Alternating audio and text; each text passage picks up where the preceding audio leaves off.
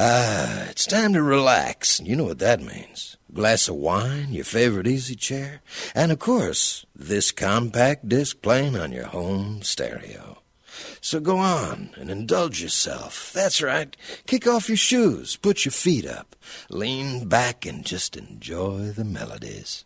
After all, music soothes even the savage beast.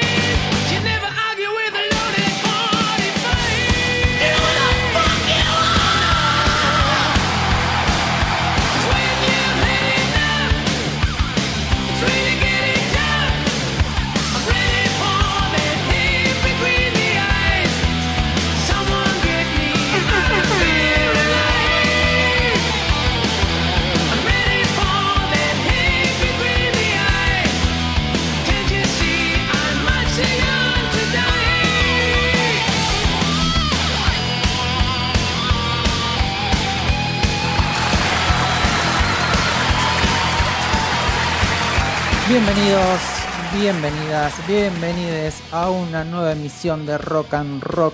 Este programa que hacemos todos los viernes de 14 a 16. Programa número 21. Bienvenido, querido Manu. 21. Ya te voy a buscar qué significa. Busca el 21. Aquí quien les habla, Brian Oz, Ozark, como me dicen en otros programas o por ahí. Y tenemos un programita especial distinto a lo que venimos haciendo habitualmente. Eh, hoy vamos a escuchar en la parte especial, en nuestro lado A y nuestro lado B, soft rock. Para que no digan que solamente eh, acá solamente patean cosas, vienen con la música todo lo que da, esta gente que grita todo el tiempo, muchas notas Mirá, juntas. 21 la mujer. Justo, mirá, justo, justo, justo. Y vamos a hablar de una banda, no les vamos. Pequeña pista, y si están en las redes ya au- automáticamente les dijimos de quién vamos a hablar. Eh, una banda que tiene dos chicas, dos chicas, una pianista y corista y una voz principal. Y si hay historia, ¡buah! mano, no sabe lo que fue recopilar la información. ¿Estuviste Cuan- trabajando hasta mucho? o- no, no esté mucho, en realidad, porque lo bueno que tiene es que fue hace tanto tiempo que está bastante bien documentado. Y Mira el documental un poquito. Me ¿Viste? pareció súper interesante y re bien conservado. Sí. Estaba como buena la calidad. Sí, absolutamente. Y lo que te iba a decir, podés ver varios documentales, podés leer biografías y demás cuestiones. Y lo, lo interesante es que cada una te suma a lo que estuviste leyendo, mirando. No tenés muchas controversias ni gente que hable distinto. Hay un poquito de sesgo porque justamente el álbum que traje- tenemos hoy fue bastante controversial internamente. Sí, internamente. ¿Ves no que sos afuera. picante? Y fui, vos sabés cómo tira el hueso. A, vos que- a, a ver, hermano, ¿a vos te gusta la sangre? Yo dije, a Manu hay que llevarle sangre. Oh, sí, venga, venga quilombo. Eh, como les decía, nos pueden seguir en, en nuestra red, Rock and Rock Radio, ahí en Instagram nada más. A propósito, hablando de redes, cosas, Sí. publicaciones y cosas biribiri de la tecnología. Estoy esperando que nos aprueben. ¿Estás esperando aún? Sí. Bien, En bien. cuanto nos aprueben, salimos a Spotify, queridos oyentes, con todo. Tenemos los programas ahí guardaditos. Eh, lo que pasa es que el primer programa tardan un poquito, le dan un poquito de media vuelta, pero bueno, ya después listo. Una vez ¿Hace que cuándo lo pusiste? Y el lunes, lunes al mediodía, así que ya Ah. debería estar eh, Se tardan, ¿eh? hasta ayer me fijé, todavía no estaba. No, miento, hasta el miércoles a la noche me fijé, todavía no estaba y ayer no pude. Fíjate en vivo después. Ahí vamos, ahí vamos. También vamos a recopilar todos nuestros programas en el Miss Cloud, ¿sí? Nos, nos encuentran ahí fácilmente Rock and Rock Radio, está subido el primero y de a poquito iremos subiendo los 20 programas anteriores con su pequeña reseña. No sean golosos. Exactamente, disfrútenlos, escúchenlos cuando quieran. Ya conocen la estructura, contamos la primera la primer parte, siempre son efemérides, noticias que pasaron en la historia. Lado A, lado B, como lo llamamos. analizamos un disco, un artista, eh, o un evento, o una canción. Podríamos tener una canción pronto, ¿no? Podríamos traer una canción pronto. Sí, hace rato que no hacemos. Quedó, quedó perdido eso. Sí. Y bueno, al final, después del lado B pueden poner stop y seguir con sus vidas normalmente porque son noticias relacionadas a series. Hablamos algunas pavadas como para... Ya vendrá otra cosa, ya vendrá mejor. ¿Querés seguir metiéndole contenido? Ojo, eh. No, no, no. Ahí, eso está, aún no está, eso está medio tibio aún. Me gusta, me gusta. Bien. ¿Arrancamos? Espera, espera, espera. Vamos a decir si quieren mandarnos un mensajito ahí por WhatsApp, un audio, una foto, un texto, lo que quieran. Nos escriben a 54 911 7360 4907 7360 4907. Ahora sí, dale marcha y empecemos.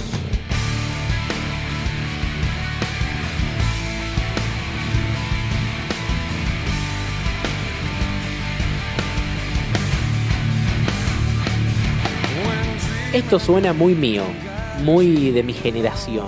Y 95. Ahí va, ahí va. 95.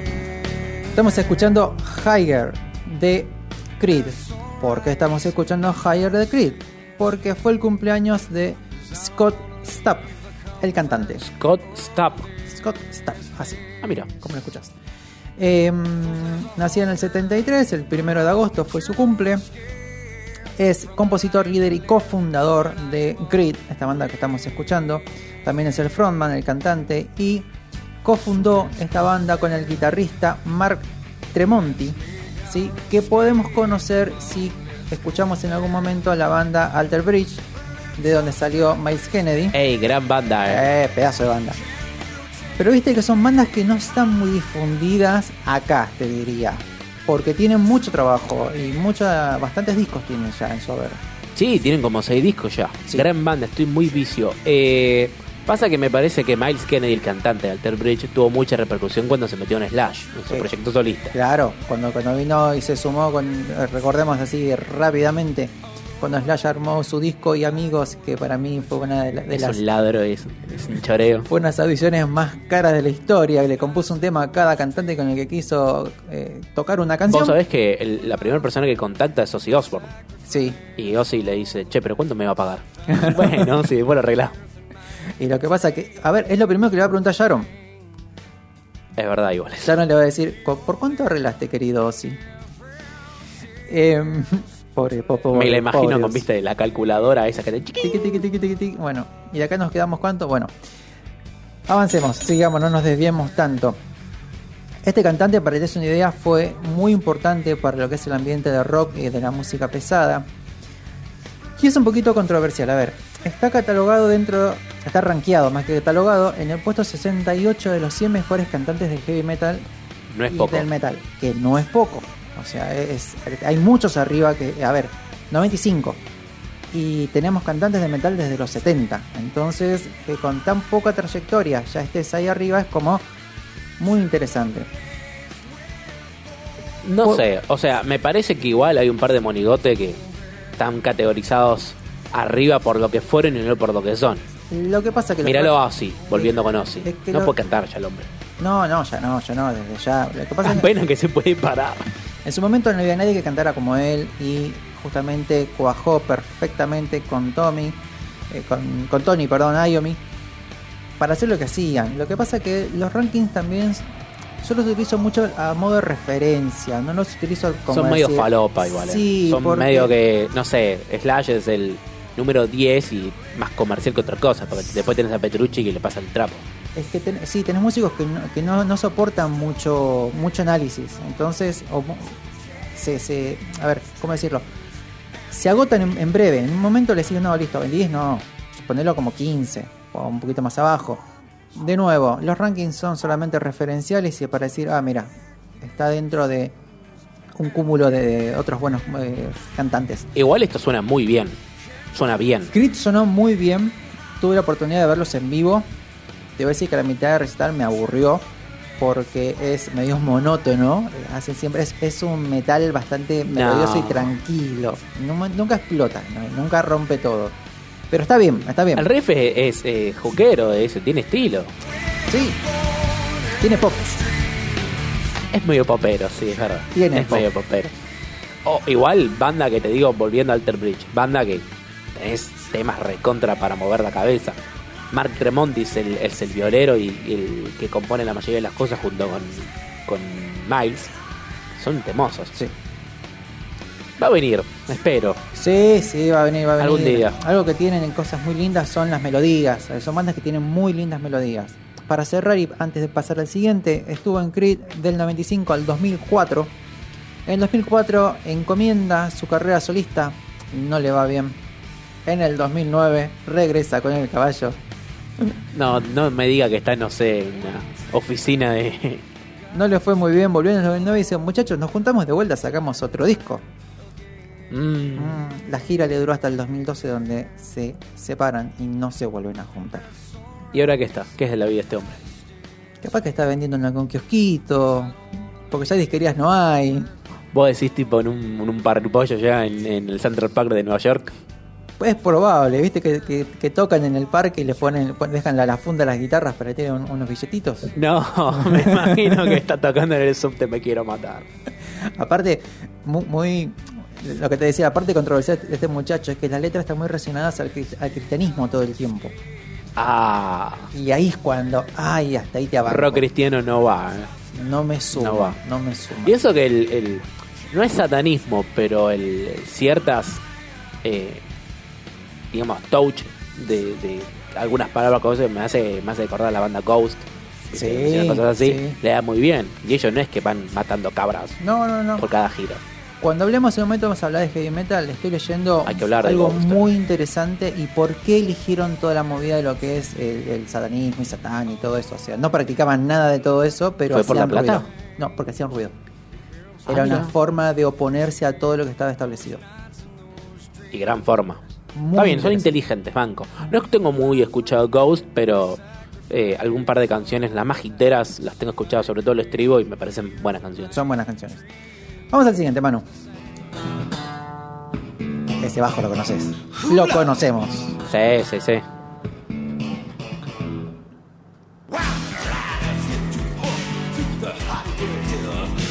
¿Qué estamos escuchando? Estamos escuchando Truman Don't Kill Coyotes de Red Hot Chili Peppers con su disco homónimo. Te tengo, le- te tengo el por qué se utiliza el mismo nombre de la banda. ¿En serio me conseguiste Sí, señor. eso? Ahí te investigué y te tengo el por qué.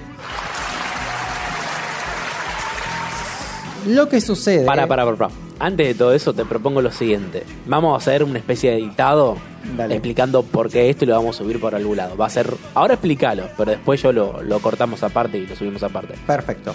Es una, es una gran investigación la que hiciste. Mira, la historia sucede así. ¿Por qué eh, las bandas cuando lanzan su primer trabajo le ponen al disco el mismo nombre que ellos mismos? Esto viene de los 50. En los 50 vos tenías, por decirte, eh, Elvis y su banda de la costa. Tenemos a Chuck Berry y su eh, lo- los el grupito que había armado en su momento, pero al año siguiente cambia de banda, entonces tiene otro. Entonces, bueno, e- era Chuck Berry y su banda fulana. Llega un momento en el cual era el nombre, ya tenían un recorrido los músicos, y la banda era secundaria.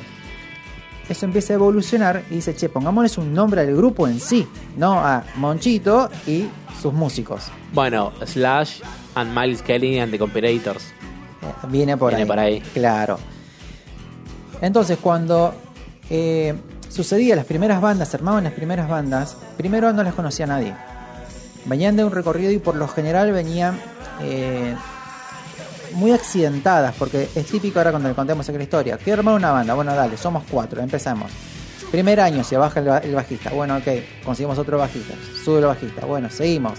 Bueno, cambiémosle el nombre, listo, ok, perfecto. Se cae el guitarrista, bueno, conseguimos otro guitarrista. Entra otro, otro guitarrista, ok, somos cinco. Uy, quilombo, se desarmó todo. Bueno, hasta que la banda logra poner su primer ladrillo en su, en su columna de la construcción para poder eh, continuar su carrera, suelen pasar un tiempito. Entonces cuando lanzan el primer disco le ponen el mismo nombre para no distraer a la gente. Entonces si yo digo Ah, Manus es una Band, cuestión de- marketinera. claro y de, y de recordar a la banda, yo te digo Manus Band, su primer, llamalo igual, no le pongas un nombre distinto porque te estás haciendo conocer, no te conoce nadie. ¿Sí? Ok. Después, a partir del segundo, el segundo disco, ya le puedes poner el nombre que quieras, porque ya supuestamente te hiciste un renombre. Me gustaba más mi teoría de que era una cábala, pero bueno. Tiene una explicación lógica. La lógica viene por ahí. Ojo, esta banda se llamó casi homónimamente Dos Discos. ¿En La serio? banda que vamos a hablar en el segmento que viene. Ah, mira. Sí, ya lo vas a ver. Pero bueno, es una rareza dentro de todos. Pero justamente es eso, es que la gente solamente tenga que recordar un nombre. Suficiente. Y con eso te Está bien, inteligente. Igual bastante. Ah, sí, la gente es medio pelotuda, ¿viste? Medio que no. No le encuentra la, la onda. Hay mucha oferta igual hoy en día, ¿no? Hoy sí, hoy olvídate. Bien, ¿por qué estamos escuchando este, este, un poquito estos temas? Ahí estamos escuchando Get Up and Jump, también es corte de este álbum. Cuando les contamos la historia de los Chili Peppers, en su momento habían firmado con EMI y eh, Hittles Slovak y Jack Irons, ah, que estaban en la banda, habían firmado con otro sello discográfico que tenían otra banda. Me acuerdo. ¿Qué pasó? Habían- ellos habían firmado con MSA Records. Eh, se van de los Chili Peppers por unas cuestiones contractuales, ¿no? No podían empezar a, a distribuir y a continuar su carrera. Son reemplazados por Cliff Martínez, ¿te acordás? En, ba- en batería. Y Sí. Jack Sherman en guitarra. Con eso logran grabar este primer disco. Por ahí tuvieron este primer eh, productor, que es Gil, y tuvieron bastantes problemas con el estilo de la música que querían grabar. Sí, me acuerdo. Había como una lucha de Claro. todos tirando para un lado distinto. Gil quería hacer algo más popero, más marketinero, más comercial. Los Chili Peppers querían hacer algo mucho más funky, más groove de lo que ellos venían haciendo. Cuestión que, ¿por qué el álbum hable con Truman con Coyotes? Porque era el nombre que ellos querían ponerle al disco. Pero el productor le dijo, no, primero el disco prim- de ustedes, primera banda, se tiene que llamar igual. Ahí, ahí hay un poquito de cábala. Poquitito así, Ponele. chiquitito. No te lo voy a desmentir, eh, le querés poner acá, le ponemos, suma, suma.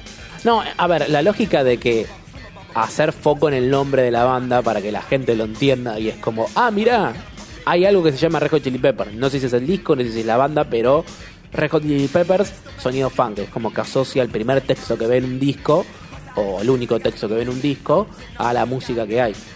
Pero a mí me gusta un poquito que se acaba Le la... gusta la, le gusta la cámara. Les contamos. Eh, salieron de gira arma- eh, las dos bandas, sí, por un, la- por un lado What Is This y por otro lado Red Hot Chili Peppers. No les fue muy bien, no vendieron mucho. Cuentan las malas lenguas que llegaron a recordar solamente 500 dólares y con eso, muchachos, distribúyanselo. 500 dólares. Sí, nada, les fue muy mal, muy mal. Bueno, No se cuestión. pagaba ni el remis para la vuelta. No, ni siquiera. Cuestión que se hincha las guindas eh, Slovak y quiere volver. Dice, muchachos, quiero volver. Y ahí le dan pista a Sherman que ya venían con algunos problemas en vivo. En vivo como que no terminaba de, de cuajar. Bueno, vuelve ahí, tenemos lo que sería la segunda formación de los Peppers, que fue en la que más se mantuvo. Y sacan ahí el segundo disco que se llama Freaky Style. Y ahí empezamos a entender y un poquito a conocer el estilo que iban a des- desenvolver después los Chili Peppers mucho más adelante. Cambiame la música, vamos al siguiente. Ah, qué linda batería. Somebody put something in my drink. Somebody.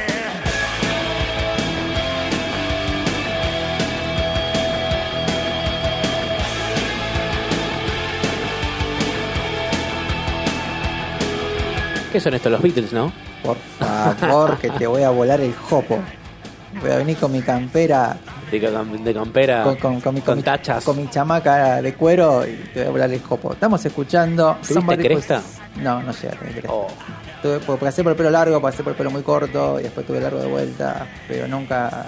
Siempre de la cresta me dio mucha fiaca, porque, a ver, todo bien con, el- con la movida punky, pero tenés que meterle Sí, para que hay, se quede. hay, hay mucha producción. Hay un parece. tema de glam ahí que nunca me banqué mucho. Sí tuve los pelos todo así parados, todo desparramado, así. E- Ese fue mi, mi- mi punk en su momento. Está bien, es lo más punk que podemos encontrar. Totalmente. Ramones. The Ramones fue el cumpleaños el 3 de agosto de Richie Ramón, un gran baterista que pasó por los Ramones antes de Marky. Em, fue súper eh, recordado porque estuvo entre febrero del 83 hasta agosto del 87, estuvo cuatro años. Es el único batero al cual le, le acreditaron canciones de las que compuso. Esta es una de ellas. ¿sí? Eh, algo que marcaba mucho era que era un, era un baterista muy preciso, y algo por una banda de punk es muy importante. Más en temas de 2-3 minutos, no mucho más, más, más lejos que eso. Y sostener este ritmo lo que es en vivo. Recordemos. Y el que no sabe, les contamos. Los Ramones tocaban una hora y media, dos horas, y te clavaban 30 temas. Uno atrás del otro. Todo Era- tema de tres minutos. Era 1, 2, 3, 4 y adentro. Y dale. Terminaba, eh, fiesta, aplausos. 1, 2, 3, 4. Y el siguiente tema. No te daban respiro. No te daban respiro, tocaban a las chapas y el chabón pobre los bracitos tenía como dos caramelos, ¿viste? Uf, le quedaban como blanditos. Los larguitos, ¿viste? Que los rositas, eso que te vienen con adivinanza, sí, igual. Compuso seis canciones, las cuales son Humankind, Somebody Put Something in My Drink, la que estamos escuchando, I Know Better Now y I'm Not Jesus.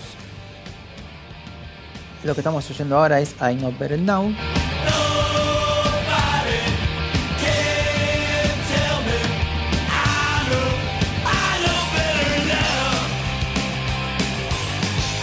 Decime ya.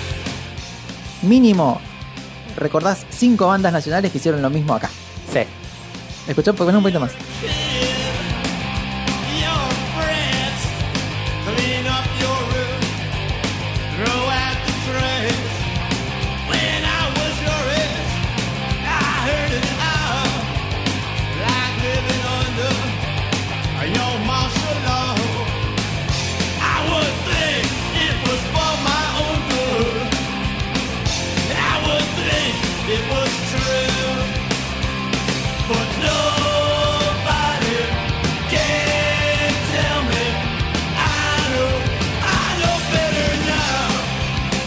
Acuerdo así.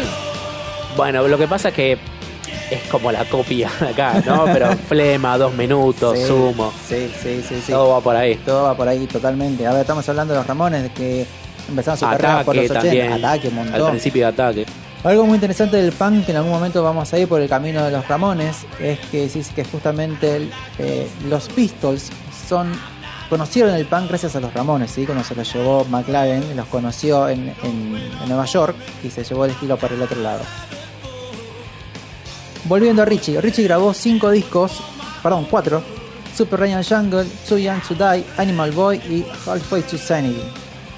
Para cerrar, Joey, que estamos escuchando ahí, para mí uno de los mejores cantantes del rock y del punk rock, dice que Richie era muy talentoso y versátil. Dice que realmente fortaleció la banda un 100% porque se estaban como agotando en un punto, estamos hablando del 84 aproximadamente, ya tenían varios años de recorrido. ¿Y por qué esto? Porque aparte de hacer coros, también cantaba, lo ayudaba a lo que era el líder y tenía muy buen feeling con Didi, ¿sí? Didi Ramón. Otra cosa que también decía es que le permitía descansar a Joey en la voz porque cantaba algunas canciones. Entonces, mientras el baterista, aparte, imagínate un batero a este ritmo, encima canta, Cantando. cantan. Yo majito. Majito de solo pensarlo. Yo me ahogo. Claro. ¿Te imaginas? Hermano, estás en medio cantando y de repente escupís el micrófono. Y como dice que fue lo mejor que le devolvió al Espiro. Continuemos, continuemos. Vamos al siguiente. Vamos a un poquito de swing. Vamos a lo siguiente. Sí, dale, dale.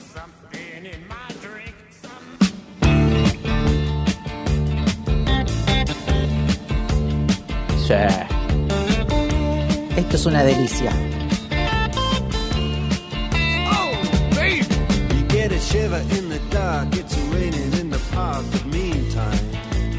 Creo que es el, el- el placer y orgásmico de todo guitarrista por tocar esta canción. Sí, Es sí, hermoso. Sí. Es, para mí es, te diría, perfecta. Es una canción que tiene un swing, tiene los cortes, es el slide que genera, ese groove que tiene, viste, suavecito. ¿Sabés que de, de- de cuando en cuando te voy a hacer enseñar un jueguito? Dame un segundo. Te voy a tratar de que imagines esto. A ver. ¿Cambiarías a vos con un rol tipo camisita blanca, el chabón, eh, una bandana, la guitarra, una claramente una Stratocaster y no sé, estarías en ese escenario así tirando facha, te la bancás? Sí, sí, sí, re. No, o sea, Tengo que tener. esta habilidad la tenés, habilidad no la tengo tenés. problema, no tengo problema. Tenés que ir de facha nomás. No tengo problema. Aparte, lo que estamos hablando Yo no es- sé, ¿eh? Me parece que soy muy rosadito. Sos muy grosso, no, no. Tenés que ir para el frente, tenés que ir a- para adelante, mano.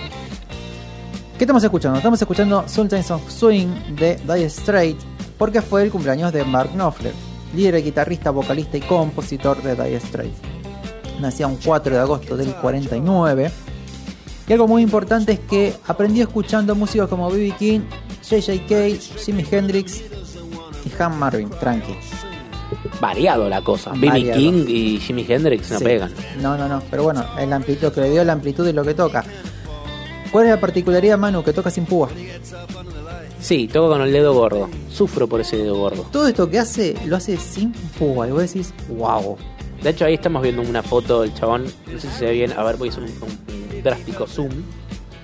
Pero ahí. Ahí se ve clarito la mano como el chabón no tiene, no tiene púa. Es hermoso. Es hermoso. Yo creo que por eso suena tan, tan melodiosa y tan cálida la guitarra. Porque viste que no es agresiva, No, no es agresiva, acompaña bastante. no tiene ataque, así. Bueno, Es- es un swing, casualmente. va un poquito por ahí. Este muchacho es, es de origen escocés, ¿sí? también sesionista, guitarrista, productor discográfico, cantante, compositor. ¿Sabéis qué fue antes? Fue periodista en un momento. Como Florencia Peña. Sí, ponele. Y dio clases en la universidad también. Y a partir de ahí la pasó muy mal, pasó mucho hambre, no le estaba yendo muy bien. Y bueno, Dire Streets quiere decir grandes apuros o situación desesperada, ¿sí? Justamente cuando recién empezaban que no tenían plata, no estaban realmente complicados. Ahí está haciendo el submano. Algo muy lindo que tienen es si ven los recitales en vivo es que tocaban descalzos. ¿En serio tocan descalzos? Luqueados y descalzos, sí. Qué hippie de mierda. Muy, muy, muy. Todo- y toda la actitud, ya se arrebancaban. Tiene actitud, pero medio hippie. Medio, más que diría, mira, el tocar con la camisa abierta y en patas es sucio. Es sucio. Para mí es sucio, es de sucio. ¿Por qué te imaginaste el olor y te imaginaste todo el. No saco- sé, lo imaginé como que esa camisa no se la saca hace por lo menos una semana. La luz, la luz. Para ir cerrando, este fue su primer éxito. Y a ver, en el primer disco fue cuando, cuando lo lanzan. Y algo muy importante es que estuvieron teloneando los Talking Heads en su momento. Estamos hablando del 77, 78. Acá el conductor me dice que están en pata como para patear los botellazos cuando lo pegan. Viste que le tiran agua para apantallar el olor y él, no me jodas. Si es de plástico no hay problema. Claro, claro, él le pega. Es tipo, tipo karateca, viste, que le pegan. Ojo, eh, te dan una media vuelta, le das una patada, te volvés, No, me vuelvo loco. te pueden demandar, ten cuidado, porque si le pegas a alguno con mala suerte, Pregúntale a Axel Rose. ¿viste? Bueno, cuando quieras, va a ser duro lo que vamos a hacer, pero pasemos al siguiente. It's a lot. It's a lot. It's a lot. It's a lot. It's a lot. It's a lot. Like life. ¿Qué es esto? Me vas a decir. Te cambié la movida. No importa. ¿Qué te suena? ¿A qué te suena? Eh, Tecno rock. Eh, hay una movida, va un poquito por ahí. Estamos escuchando a The Page Mode. Y estamos escuchando el cuarto álbum, ¿sí? Se lanzaba Master and Servants, que era un single del álbum que se llamó Some Great Reward del 84. Estamos lejos todavía de, eh, de Violator, ¿sí? Su séptimo disco, con el cual los conocimos todos. Realmente se hicieron realmente famosos a partir de ese disco. ¿Y por qué, por qué traje? Y acá viene el guiño guiño. Porque este single tuvo, eh, fue bastante controversial porque habla un poco de lo que es del sadomasoquismo. ¿Eh? Sí. ¿Qué pasa? Hace como referencia, sí, pero no habla puntualmente del tema. Imagínate, los conservadores como... A ver, estamos hablando de Estados Unidos, el 84, los conservadores se Sí, pusieron... conservador loco. Oh, ¿Vos decís que tenía un portaligas en, en el saco que tiene ahí? No, no lo tenía así. Lo que pasa que en esta época eh, Martin Gore, o sea, el cantante, que vamos a ver el carilindo que van a ver por ahí, que es un, muñeco cuando, cuando, eh, cuando era joven, después de grande también. eh, fue un muchacho que después en el escenario empezaba a usar mucho cuero, pantalones justos de cuero, algunas cadenitas, Le cortaba la circulación. algunas cuestiones así y dijeron, ah, ok, cuero, rock, música electrónica, ok, tenemos problemas, porque seguro que acá deben haber homosexuales, deben haber sadomasoquismo. Bueno, los conservadores se pusieron de la gorra y fue muy, muy gracioso. Eh, Yo creo que el conservador evolucionó en el tuitero. Viste que tiene ganas de, de putear por putear. Sí, o el hater, te puedo llegar a decir. El ahí, ¿eh? hater, sí. Sí, Por- me gusta más el hater, que casualmente termina en Twitter, pero bueno, es otra, otra historia. Pero creo que va un poquito por ahí. Algo muy importante es que justamente él decía de que no, que en ningún momento él hablaba de algo puntualmente, ni alguna alegoría a lo que era el sadomasoquismo, pero si quiere entenderlo así, es un mambo de la gente que lo, que lo escucha. Algo también que, que marcaba, y viste que la gente completa información donde no hay, es que esta, esta visión media andrógina de él, ¿sí? estamos hablando de que no, uno no puede identificar el género por cómo uno se está, está luqueado, sí. hay gente que le, hace, le genera problemas. Hay gente que tiene como problemitas con eso. O sea, ¿qué, qué sos, nene o nena?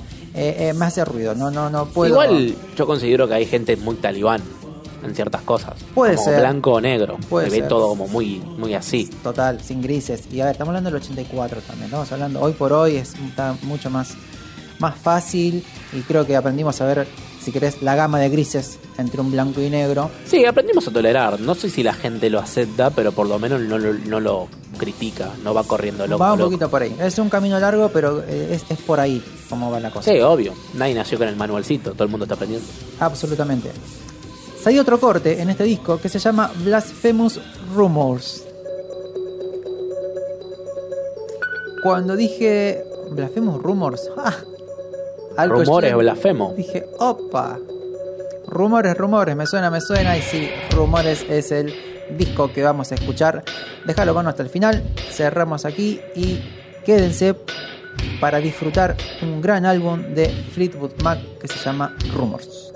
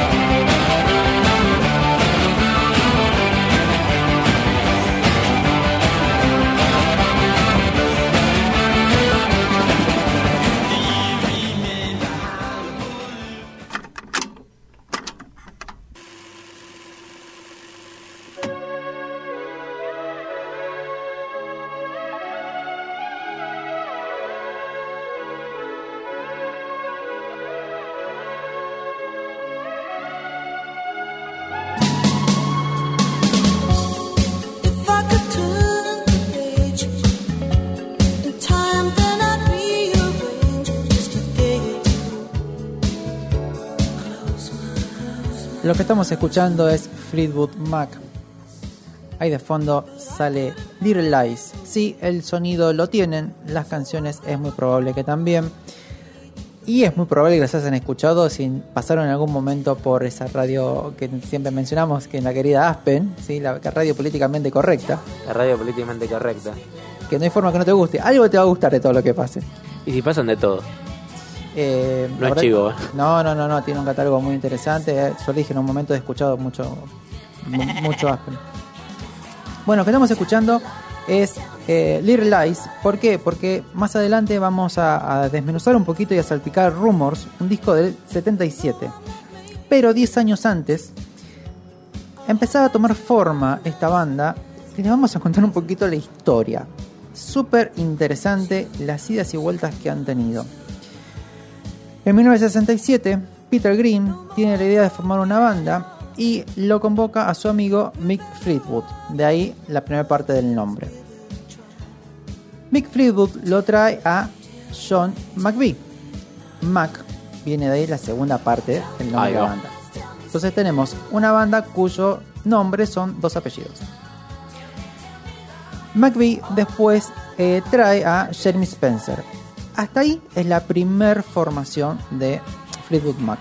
¿Cuál fue el problema? Que John McVie tenía contrato por otros lados, entonces no podía formar parte de la banda. Ya tiene ahí la primera bajada del primer muñeco. O sea que ya el primer, el primer muñeco cuyo apellido está en la banda se baja a los meses. No pudo empezar. Tenía que tener unas semanas hasta que se terminara un contrato. Ok. Entonces lo reemplaza Bob Burning. ¿Y por qué no le pusieron, eh, no sé, Flickbook Burning? Porque nunca lo dijeron. Es así. Es más, el primer disco que se llama Peter Green, Fleetwood Mac. Sí, porque Peter Green fue el que lo, lo funda- el que lo fundó. Tocan Peter su- Griffin. No, no, no, Green. Otro, Griffin es otro, otro. otro Peter. otro Peter. Eh, como te contaba, tocan su primer concierto en el British Jazz Blues Festival y ahí podemos decir que queda conformado Fleetwood Mac. ¿sí? Recordemos, las bandas por lo general no toman forma, no podemos decir que son una banda como tal, hasta que no hacen su primer concierto, su primera presentación en vivo. Acá lo hicieron en un festival. Como te contaba, su primer disco del 68, ahí nomás ya sacaron disco, que se llama Peter Green más Fleetwood Mac, llegó al puesto número 4 en Inglaterra. Bien, recién empezaste Bien. y clavaste unos temitas ahí. Ahí podemos escuchar que recontra tenemos Black Magic Woman.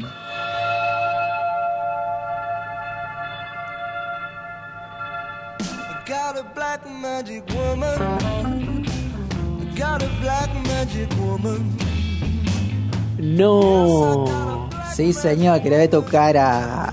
Yo siempre pensé que fue de Santana. No, señor. Mirá lo que me vengo a enterar.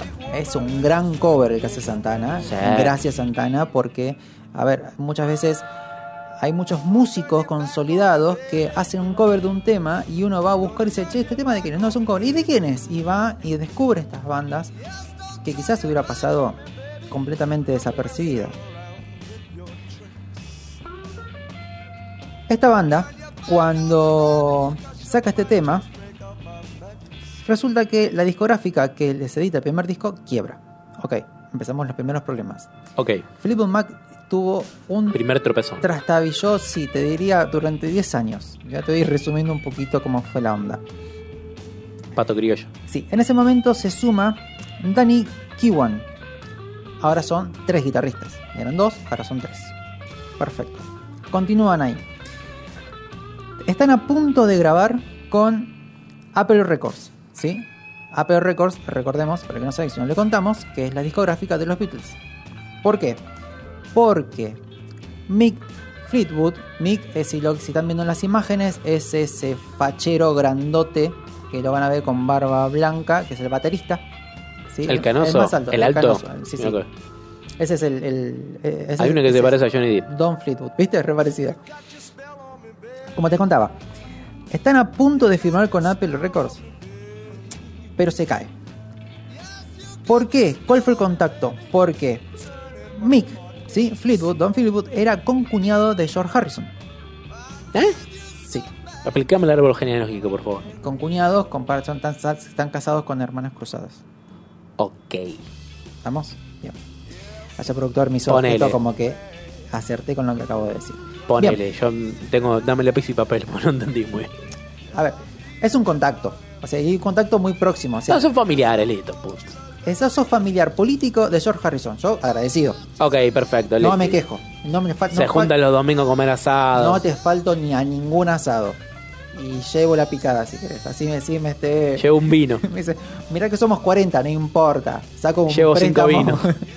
Saco un préstamo y no te falto ningún asado. Cinco vinos, me quedé recorto. Sí, un poquito. Bueno, y acá empezamos con los problemitas. Estamos hablando de fines de los 60. eh, recordemos, eh, Flower Power, estaban el LSD, los alucinógenos y muchas drogas dando vuelta, haciendo un estrago. Eh, fin de la época de, de Vietnam. Fin de la época, estamos en época de Vietnam. Bueno, el gran problema era el consumo y no se sabía lo que se estaba consumiendo. No se sabían los efectos del LSD, que es un alucinógeno. Peter Green, el fundador, empieza a abusar del LSD. Y sucede, sí, y sucede algo que se llama un mal viaje, ¿sí? Cuando uno consume algún tipo de estas, de estas drogas, por lo general tiene un efecto de varias horas. Pueden llegar hasta 8 horas. No me digas que te tuvo un día entero. Tuvo un periodo bastante largo, el problema es que empezó a tener problemas psicológicos después. Fue una época en la cual muchos músicos y muchas personas quedaron tocados por el resto de sus vidas. Y esto no es chiste, no lo estoy diciendo diciendo, ah, no, no, no, es, fue un tema porque no se sabían las consecuencias que traía justamente este tema, este- el, LSD, ni las dosis. Entonces se pasaban de rosca y tenían. A ver, ¿qué despertaba esto? Eh, esquizofrenia, manías, eh, se pasaban o sea, excedió lo que era un ataque de pánico, una ansiedad, se pasaban de rosca y ya después entraban con unas Claro, afecciones. están como cuestión hiperkinética, ¿no? Sí, pero se pasaban más allá. Empezaban a ver cosas, empezaban a sentir cosas. Ah, mierda. Claro, bueno, la esquizofrenia es eso, estás viendo cosas que el resto no ve, sí, que no, que no existen, si por alguna forma. Entonces, complicado. Entonces ahí pierden a Peter Green. ¿sí? Queda Turulo, chao Peter Green, Sí, vivo. entra, Más o menos, ¿no? Co- como puede, decir así. Al año siguiente, en 1970, entra Christine Perfect. Me encanta que me tener el apellido Perfect. Hay, hay músicos que... Kristen Perfect. Perfect, sí, sí, una genia. Que es la que hace coros y teclados. Es la primera chica que entra a la banda. Antes de la Ok, grandiosa, dijiste que banda de dos chicas. dos chicas. Esta es la primera. Es la primera blonda que entra a la banda. ¿Qué hace? Empieza a sumar mucho lo que es la parte de las armonías, las melodías, la construcción. Christine venía del palo más clásico, de música clásica, entonces termina de acomodar un poco el sonido de la banda. Es una banda que siempre quiso hacer un estilo que se llama soft rock, ¿sí?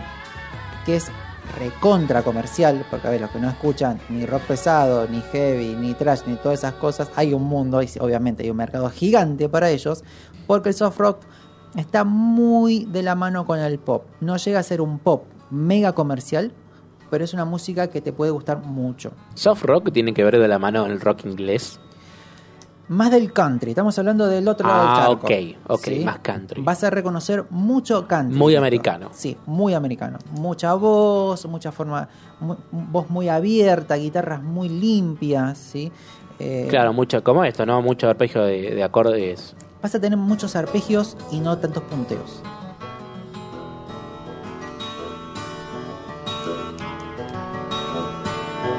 Que es una hermosura. Sonor- sonoramente es Claro, está buenísimo. Igual, si te aburriste con, con Creed, no entiendo cómo no te aburriste con esto. Porque es distinto. Creed lo que tiene es que es muy monótono en lo que hace. Ay, sí, porque esto y es es re un virtuoso, sonido- mira. Sos del 95. No, no, No había un balde de pocho que no me vieron una película, chao. Estamos en los 70 igual, estamos hablando de son canciones de los 70. Como te comentaba, en el 71, acá, mira esto, desaparece Spencer. Jeremy Spencer lo pierden. Lo buscan por todos los ¿Cómo que lo ángeles. pierden? Sí, de un día para otro, si nos juntamos a ensayar, dale, dale, vamos a ensayar porque tenemos gira, dale, qué sé yo, de repente, che, falta Spencer. ¿Cómo? ¿Y Jeremy dónde está? No, no sabemos dónde está Jeremy. Bueno, va- vamos a buscarlo. Cero celulares, no vamos a buscarlo. Recorrieron todos Los Ángeles, no lo encontraron. Hasta ¿Está que vivo? dan, hasta que dan con él y se había metido en una secta, No. sí, de los niños de Dios. No, no, chao, me voy a la mierda. No solo eso, sino que se había cambiado el nombre. Por eso no lo encontraban. Bueno, chao. Sí, totalmente. A mí esas cosas me dan miedo fuera de joda, en serio. Bueno, He escuchado historias muy turbias, muy turbias. bueno, ahí lo tenés. Este muchacho se había cambiado el nombre. Bueno, perdimos otro soldado. Un músico menos. Continuamos. No, bien perdido, que se vaya a la mierda. Sí, ya está, pero pará, pará, pará, que esto no termina acá. Ok. Necesitamos. Eh, perdimos el guitarrista. Bueno, éramos tres, somos dos. Podemos seguir adelante. Perfecto. Viste que yo te dije un tal muchacho Kirwan. Sí. Bueno. Empieza a tener una dependencia con el alcohol. Oh, otro más. Insostenible. No, no solo porque estaba medio ebrio, sino que insostenible porque se presentaba a tocar en vivo y no podía tocar. Claro, insostenible porque no se podía quedar parado. La banda tenía tres años, o sea, necesitaba mostrarse. Pon un palito como Slaya así, para sacarse foto, un palito de Tana y lo vea. Quédate ahí, le, le desenchufamos la guitarra y continuamos. No pasa Claro, nada, claro. nadie se entera. Vos tira facha, vos tira besito a la gente. El tema es irregular la guitarra, eso es un problema. Ah, bueno, sí. Bueno, pierden otro guitarrista. Bueno, sigamos adelante. En ese entonces, para el año siguiente, en el 72, entra Bob Weston. Bob Weston, viste que yo, viste mano que yo te puse muchos temas de cortina, sí. porque esto no para. Continuamos. Para el 72, Bob Weston tiene una affair. En realidad, Ok. Le tira a los perros, para decirlo de otra manera. eh, o Qué si- finoli, o- ¿eh? Claro, si alguien quiere, empieza a coquetear, para si alguien está escuchando por otra parte de. Latinoamérica, con la esposa de Mick Fleetwood. ¿Cómo que esposa? Sí que estaba casado, Mi- Mi- Mick Fleetwood. Pero eso está muy mal. le estás tirando guiño guiño a la mujer del jefe. Hay una frase que está muy buena en un documental, dice, si hay algo que no tenés que hacer es meterte con la germu de tu jefe. Obviamente, estampilla en la espalda, o si queremos en la baja espalda, y gracias por todo, su ruta. Te acabo de contar cinco hechos en dos años. ¿Esto pasó en dos años? Fue una de las bandas que más variedad de, de- de músicos tuvo en su, en su composición. Pero porque cada uno tenía un quilombo distinto. Uno sabe la secta, el otro se come la mujer del jefe. Entraba sesionista, se iba sesionista. Entraba reemplazo, se iba reemplazo. Venían dos, se iba uno. Venía uno, se iban dos. O sea, solo se, ma- se mantenían los dos Peor principales. que equipo de fútbol, eh. Tremendo, tremendo. Para el 74, el 75, Quiero decirles que ganaron el récord a, a cambio de bandas desde Iron Maiden. eh. sí, sí. Creo que, a ver, si no me equivoco, no me falla la memoria, tienen más de 15 variaciones en 7 años. Por eso te digo todo. Me encantaría que después todo figure tipo los créditos, que son como 34 Son un montón. Hay un documental que está re bueno, que está hecho con fotitos. Ah, Entonces, buenísimo. están los dos, y y ves que la fotito, se van dos, entra tres. Se van cuatro, entra ¿Es el loco que me pasaste? Sí, Ah, y lo voy a ahí buscar. está. eso. Fíjate al comienzo. Al comienzo está. eh, no, es otro. Te voy a pasar después. Ah, Que cuenta un poquito, que cuenta un poquito de esto. Pero hace lo mismo. En YouTube está, si lo buscan, lo Voy van a a googlear. encontrar. Búsquenlo en YouTube, lo van a encontrar.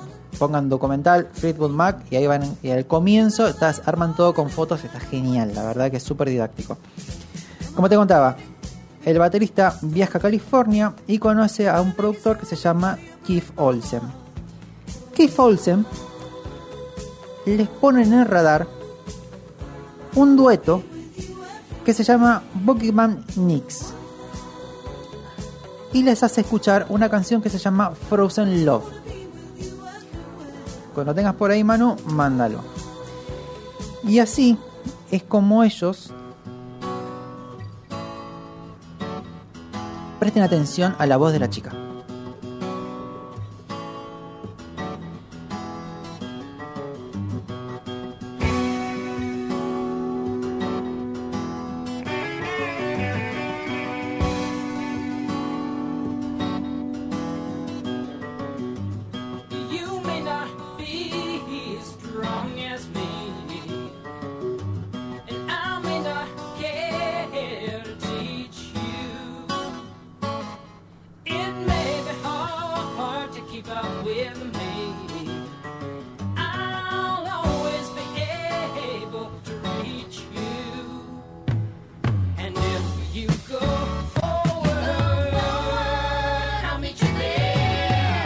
¿Sabes qué te encontré?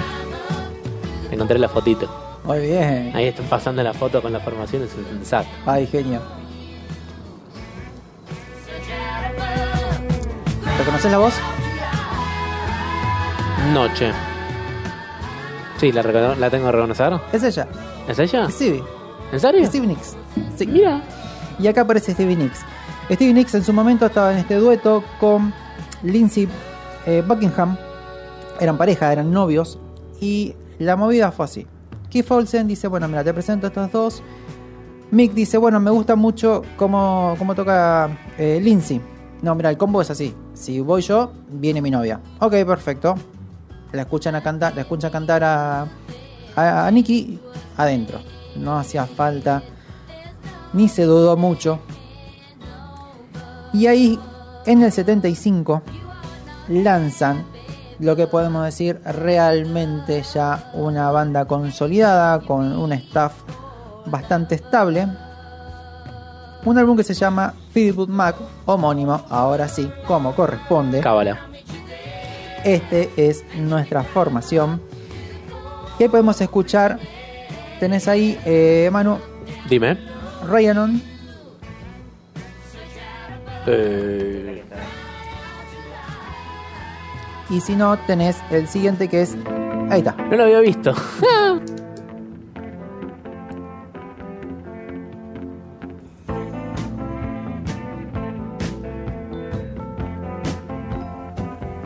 Tengo una pregunta. Diga. ¿Por qué Rhiannon? ¿Qué significa? Son nombres a veces son medio inventados, no tienen un- Porque casualmente estaba buscando algo Sí. entre todas las canciones que tengo acá. Y eso es lo que me- más me llama la atención porque no, no tiene nada que ver con el inglés, No. ni con el español, ni con nada. Fíjate cómo eh, la presenta. Ya. Estos fueron dos cortes de este álbum. Para mí era nombre de una panchería. Puede ser. Y les iba muy. Les empezó a ir muy bien. Ya tenía un estilo, ya tenía una forma. Súper disfrutable. Súper para dejar ahí de fondo y escuchar y estar haciendo otra cosa. Disfrutar. La verdad que es. Un rock muy cálido para los oídos.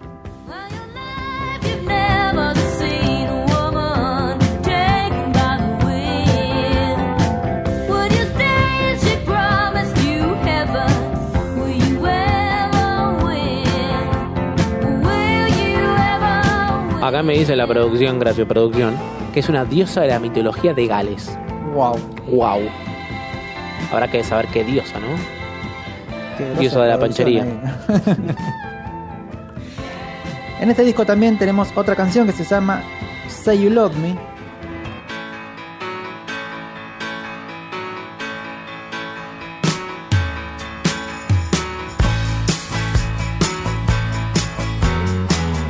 Todo es amor, todo es paz, todo es alegría, Todo es suave. todo es suave.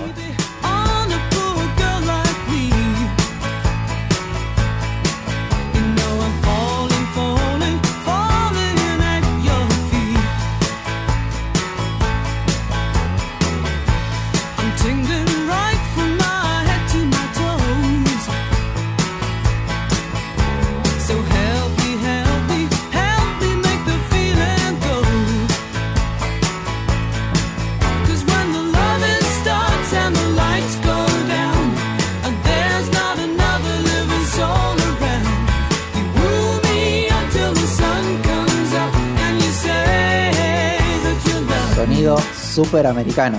¿viste? Sí. Estaba pensando, Manu, ayúdame. Son la mayoría son acordes y son notas mayores. Sí, la mayoría. A ver, eh, ahora lo voy a buscar exactamente a ver qué acordes son, pero sí, la mayoría deben ser acordes mayores, sobre Porque todo son- por la alegría que son tienen. muy brillantes todas, Sí, sí. son muy brillantes todas. Sí. Mucha guitarra acústica con, con cuerdas tipo de metal, no tanto nylon. Claro. Porque tiene ese brillantes que tienen lo metálico. Total, total. Buenísimo. Este disco les permite firmar el año siguiente con Warner Brothers. ¿sí? Con la Warner, y acá es cuando nos quedamos en la puerta de los problemas. Para este momento, eh, Mira, te resuelvo rápido. Dale. Sol, do, mi y re. Todo mayor. Todo mayor. Así que todos acordes bien, bien clásicos. Bien clásico, perfecto. ¿Cómo te contaba, Manu? ¿Vos querías problemas? ¿Qué pasó ahora? Vamos con más problemas. Las parejas se empiezan a separar. Recordemos, habían en la banda seis parejas. ¿sí? Los seis integrantes estaban todos en pareja, menos, sí, no, estaban todos, salvo que la, la esposa del baterista no formaba parte de la banda.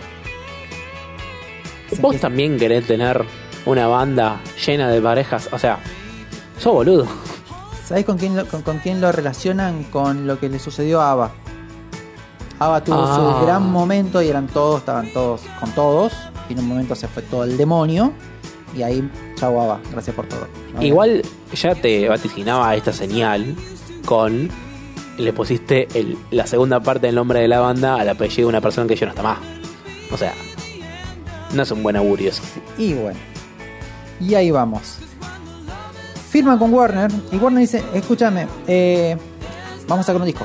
No, mira, no es el mejor momento personal de cada uno de los músicos. Está todo mal entre nosotros. O sea, Vamos a romper la pelota, saquemos el. Dicen que se gritaban, que se puteaban, que no podían, no podían estar en la misma habitación. Era súper tenso todo lo que estaba sucediendo. La otra vez vi una comedia en donde habían dos personas que se peleaban y uno le gritaba, estoy entrando al living, como para que el otro no esté bien en el Se living. vaya al living. Hermoso. Muy bueno. Cuestión que los obligan a que se a que graben un disco. Sumado a todo esto que como ya estaban en boca de la prensa, la prensa empezó a amarillista desde ya, empezó a inventar historias. Que había una estaba- que había estado internado, que habían engaños entre ellos, que habían fiestas entre ellos, que no, que, que había ¿Fiesta con algún presidente hubo? no, todavía no. Ah, no, no, después todavía no, que en realidad hubo un presidente que tomó una canción para una campaña, pero no vamos a adelantar. Me encanta meterte en problemas. Eso viene después. Entonces, bueno, a contra de su voluntad, se juntan a grabar un álbum. Así es como graban Rumors. Un álbum que fue número uno en Estados Unidos, Australia, Países Bajos, Canadá e Inglaterra. Países fuertes, pocos países me parece igual. Y pero número uno por varias semanas estuvieron. ¿eh? Ah, varias semanas. Ahí, la- el factor de, de continuar en el tiempo está bueno.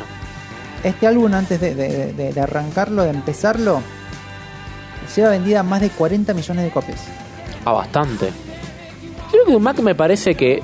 No sé si Rumor no es uno de los 10 discos más vendidos de la historia. Sí, es el, creo que si no me equivoco, es el cuarto o el quinto. Ya te digo. Ganó Grammy al disco del año. Y algo que le marcaron mucho a este álbum que vamos a empezar ya en breve es a las armonías y a la composición y a la variedad de canciones que tiene. Este álbum, ¿estás mano para empezar? ¿Le mandamos el primero? Sí, sí, sí. Vamos Empieza con, con- Second, Second Hand New. Sí, Second Hand New. Y empezaba así.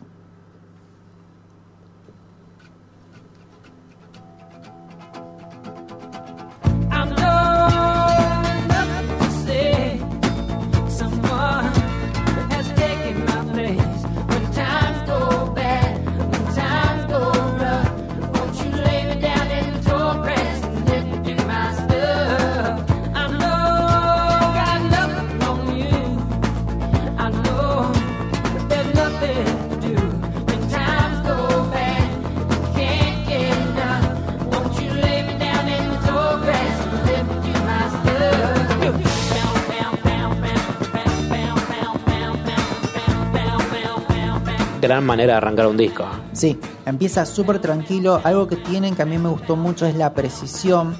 Y también cuando estaba viendo el documental que, que fue el que te compartí, Sí.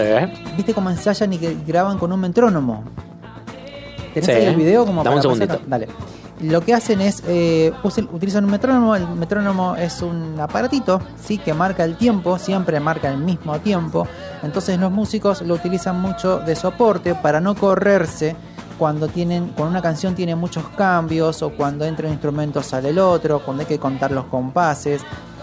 Es una gran herramienta, más que nada para ensayar. Ahí Manu lo, lo pone y véanlo.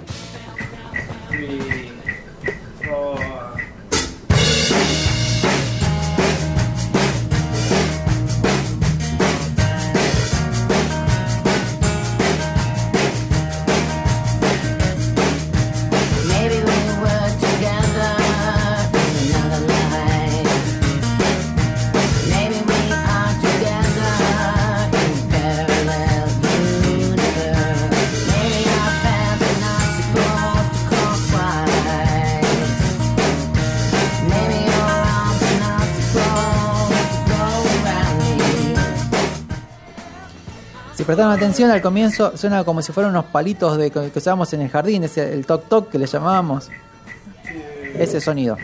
Y cuentan, hacen la cuenta y entran. Porque después muchas veces a veces entran varios instrumentos juntos y después entra la voz. Es muy lindo ese video. Es un video de un documental en el cual graban, eh, vuelven a grabar un disco doble que fue reencuentro después de 15 años, ¿sí? Pero no nos vamos a adelantar a esa parte. Te tengo un datito. Diga. Rumors fue el, el noveno disco más vendido del mundo. Mira, noveno disco, wow, estás adentro de los 10. Oh, qué, qué barbaridad.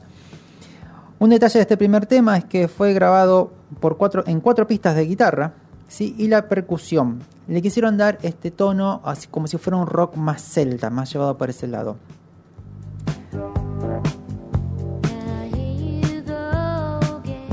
Temazo. Decime si no es una seda como canta. Vamos a cerrar con este Sí. tema y a la vuelta les, cuento, les contamos más datos de este disco.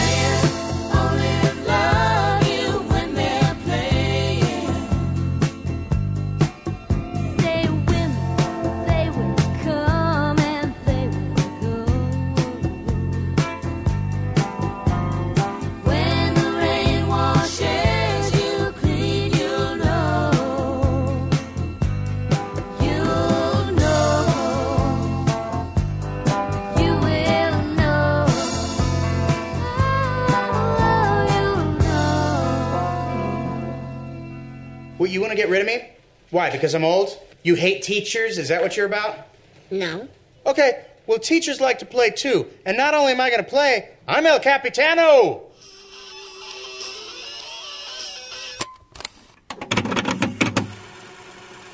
This is Rock and Roll Radio. Stay tuned for more rock and roll.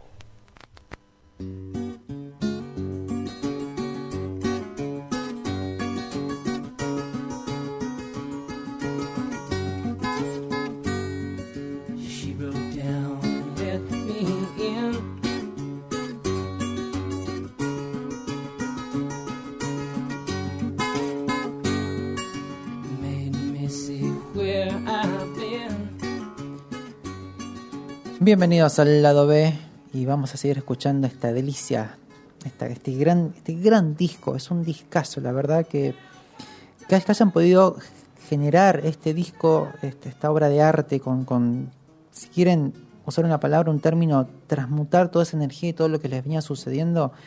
La verdad que son unas artistas de la hostia. Estamos escuchando Never Going Back Again, un tema que compuso Lindsey Buckingham.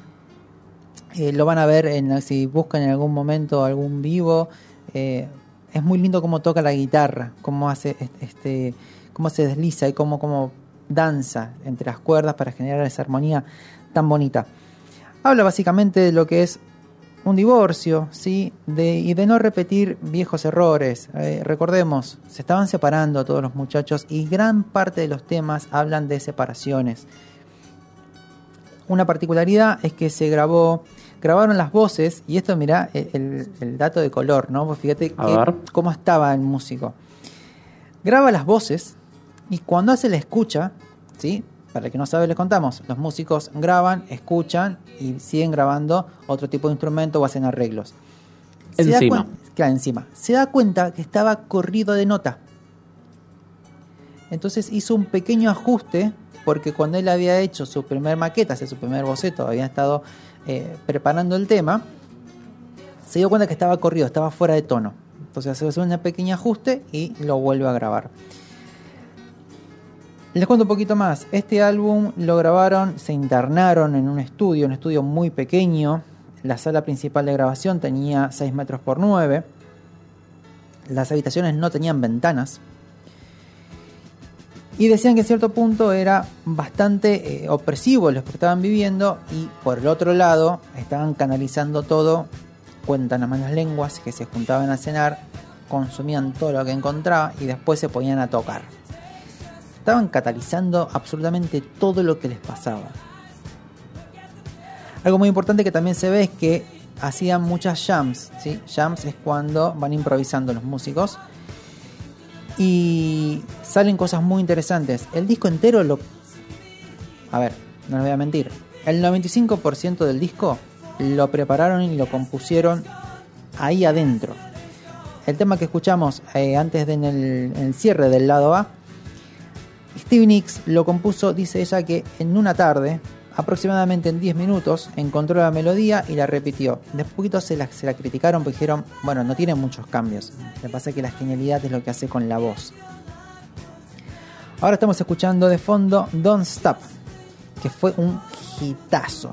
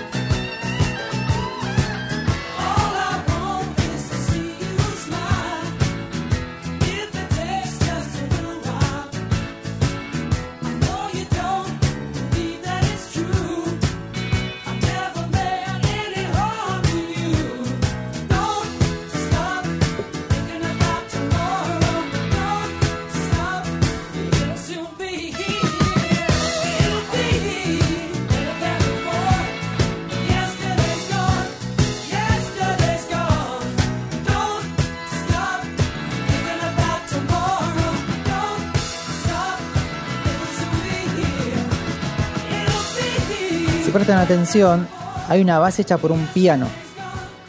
Bueno, justamente porque lo compuso Christine McVie, que, es la, que era la tecladista y la que hacía los coros.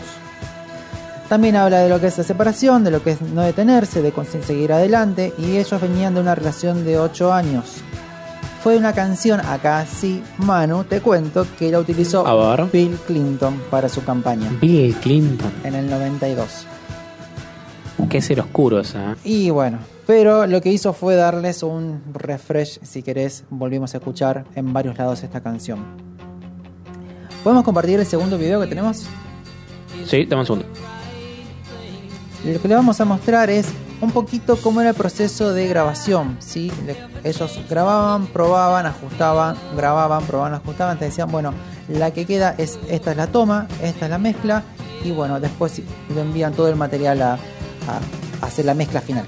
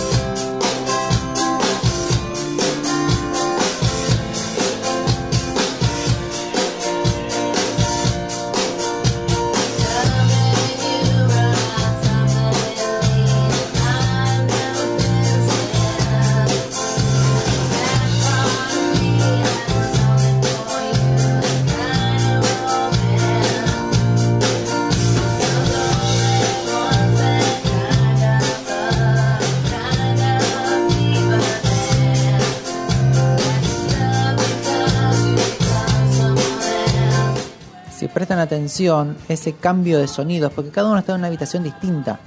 Y van haciendo primero un ensayo, después graban y la intención de grabar en habitaciones distintas es que el sonido de un instrumento no se cuele, por así decirlo, en algún micrófono. Em, aparte de si lo ven, está ensayando, está eh, Stevie canta sentada y la voz que tiene, Sí. por Dios, es- son esas voces que te dan como escalofríos, de, te generan como ese... Tiene un esa- timbre de voz muy reconocible. Sí, sí. Es como. Es fantástico, fantástico. El tema que continúa es el que está sonando un poquito de fondo: Gone Your Own Way. Eh, y hay algo interesante.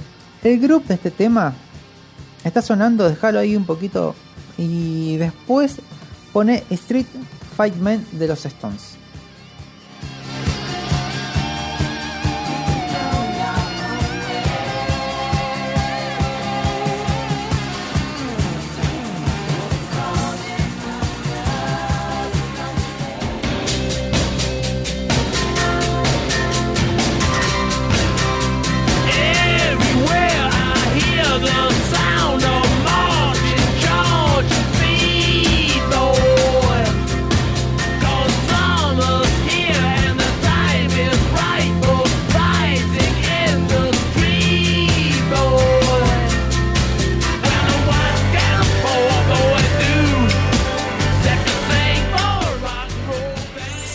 Afinan el oído y le prestan atención, estamos hablando del grupo, o sea, de la base, lo que está generando la frecuencia. Y ellos mismos les dijeron, les gustó tanto este tema que cuando compusieron esta canción, Gone Your Own Way, querían rescatar ese grupo y que lo tuviera la canción.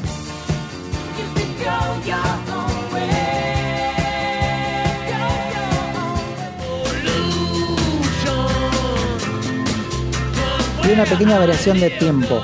pero viste que es la misma. Sí, sí, te iba a decir, pero está muy presente eh, el hi-hat con el tacho todo el tiempo, Sí. como, en este- como en la otra canción también. Que marca.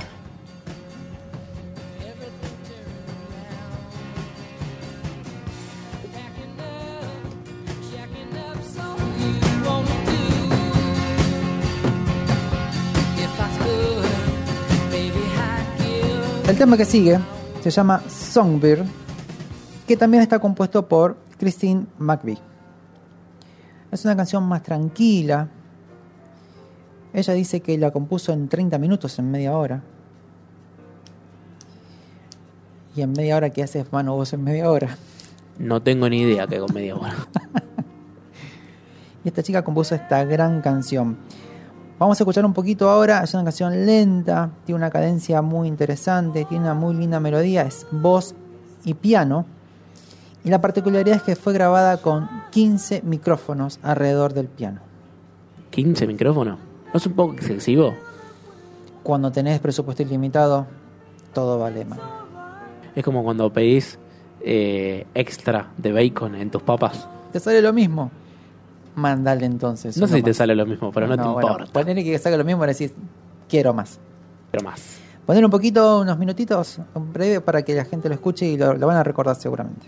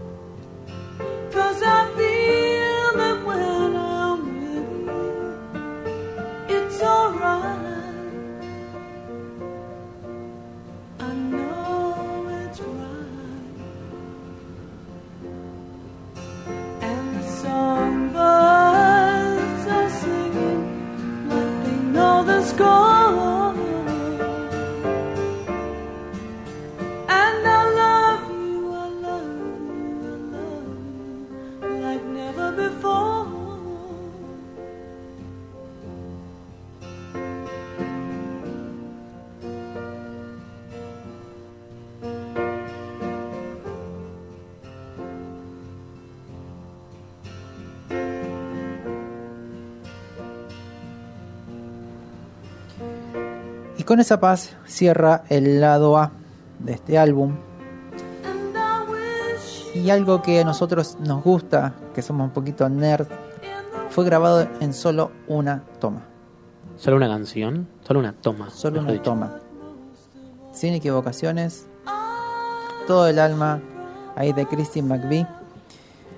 La música tiene esas cosas, ¿no? Esas cosas medio fantásticas en donde es la reproducción del arte mismo.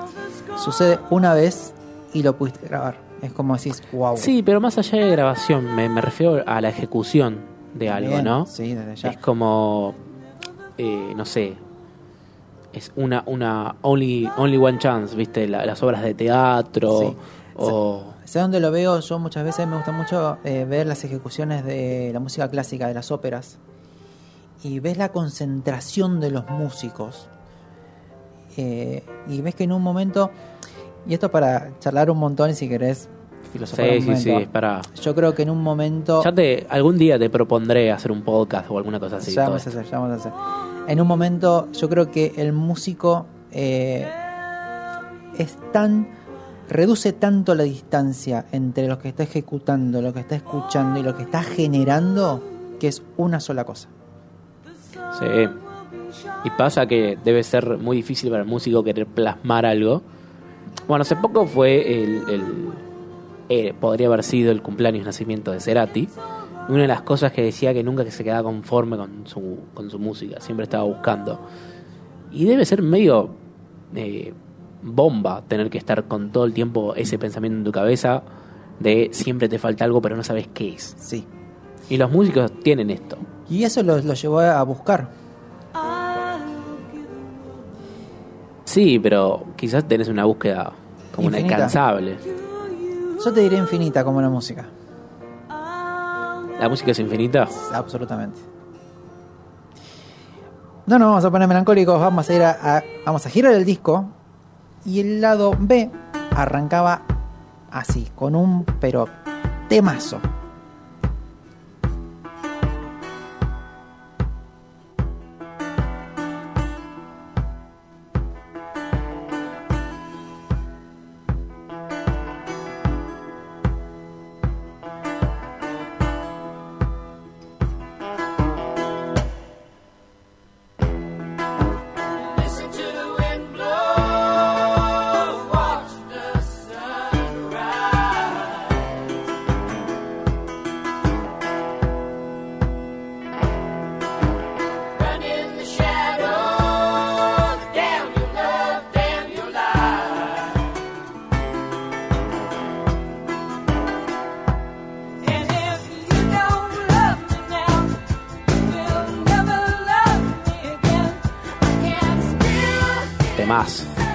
Tengo un mensaje, nuestra querida futura productora, ¿Qué dice? que dice: Dejen de prometer futuros programas al aire que después no hacen nunca. Ya lo vamos a hacer.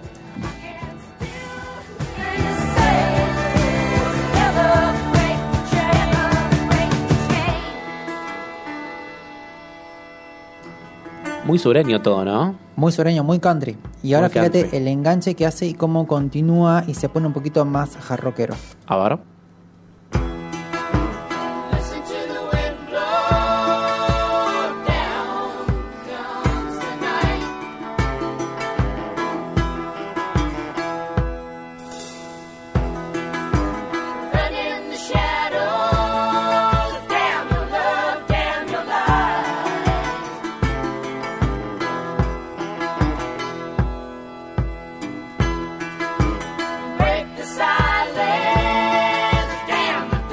Negras como toda buena canción, ¿eh?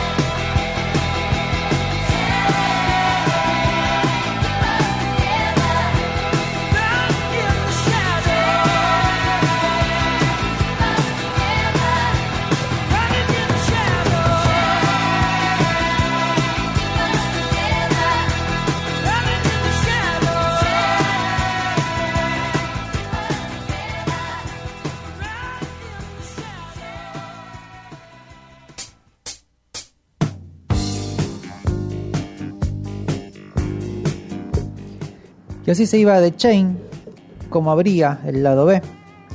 Una canción que acá es la particularidad. Cuando empiezan a mezclar el- este disco lo tuvieron que grabar en varios estudios. El tema era transportar las cintas y en un momento rompieron las cintas, se estiraron las No. cintas. Sí, tuvieron que reconstruirlas. Habían perdido casi todo el laburo que estaban haciendo. Un técnico dicen que en un momento se prácticamente reconstruyó las cintas. Y algo muy importante, hay partes del tema que escuchamos que está mezclado con tijeras. Como que con tijeras. Cortaron partes, empalmaban partes de la cinta ¿En serio? Sí. Haciendo un art ataque de Sí, cinta. Sí, parece que se habían pasado de rosca con el tema de, lo, de los del, del- del doblaje y rompieron todo. bueno, que se pasaron de vuelta. Aparte también el problema era que muchas veces los músicos estaban separados, entonces, eh, a ver, por decirlo de alguna manera, los chicos se quedaban cerca del, del estudio y las chicas, ¿sí? Stevie Nicks y Christine McVie se habían ido a vivir a una casa que estaba cerca de una playa. Entonces se juntaban a la noche nada más, cenaban, hacían lo suyo, grababan, chao cada uno a su casa. No, no, re mala Fue onda, muy deprimente y triste. Mal, mal. Lo que estamos escuchando es el octavo tema, You Make It Loving Fun, dedicado a... Dicen que Christine se lo dedicó a un amante y que la excusa que le dijo al esposo fue que se lo había dedicado al perro. Perro. Sí, pero bueno, son esas cositas que cuentan por ahí. Recordemos un poquito que eh, Christine estuvo del 76 al 97, luego se fue de Fleetwood Mac, volvió en el 2014 y 2015, que son esos videitos que estamos compartiendo, son de esa época. Tenemos uno más, tenemos uno más en el cuarto, ¿lo tenés por ahí? Sí, lo tengo por ahí, dame un segundo. Nos quedan ya solamente tres temas para cerrar este disco. Que la verdad que los recontra recomendamos, lo encuentran fácilmente y es para disfrutar. Tiene muchos matices, tiene muchos momentos, muchos cambios. Ningún tema es igual al otro. Y ahí Manu va a poner un pequeño videito, también lo pueden escuchar tranquilamente.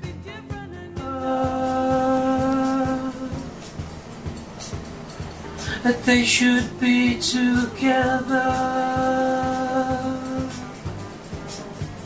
You say you're sorry, now you should walk away. But it's so overwhelming, you have nothing left to say. You can't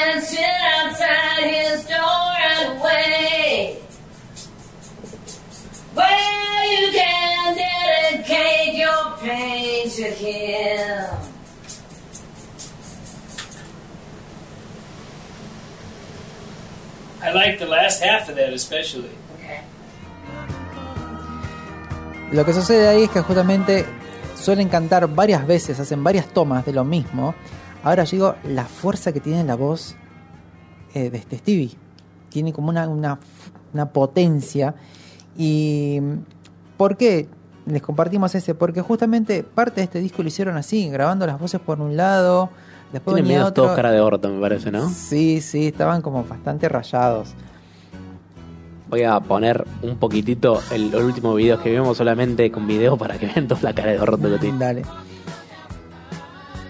El tema que continúa que estamos escuchando ahí de fondo se llama I Don't Want to Know, compuesto por Stevie Nicks, ¿sí? la chica que estábamos escuchando recién.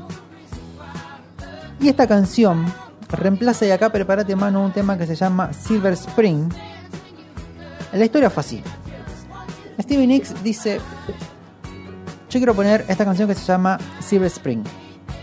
Y la banda le dice, no, no, no porque estás rompiendo la onda del disco. El disco va por otro lado. No, no, no, pero yo quiero que sea este tema el que vaya a funcionar. No, no, no, no, no va a ir. Entonces, esta canción se la tenían compuesta y no la habían grabado todavía. La canción que debería ir a este lugar es la que vamos a poner ahora que se llama Silver Springs.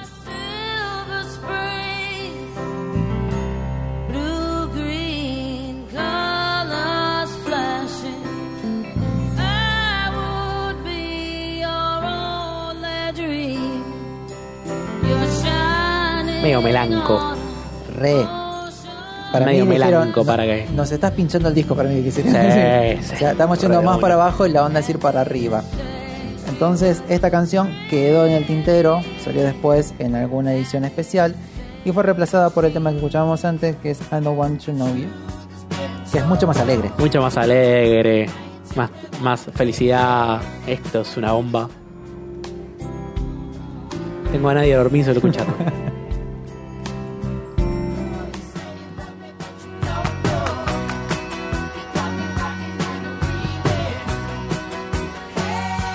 A ver lo que viene.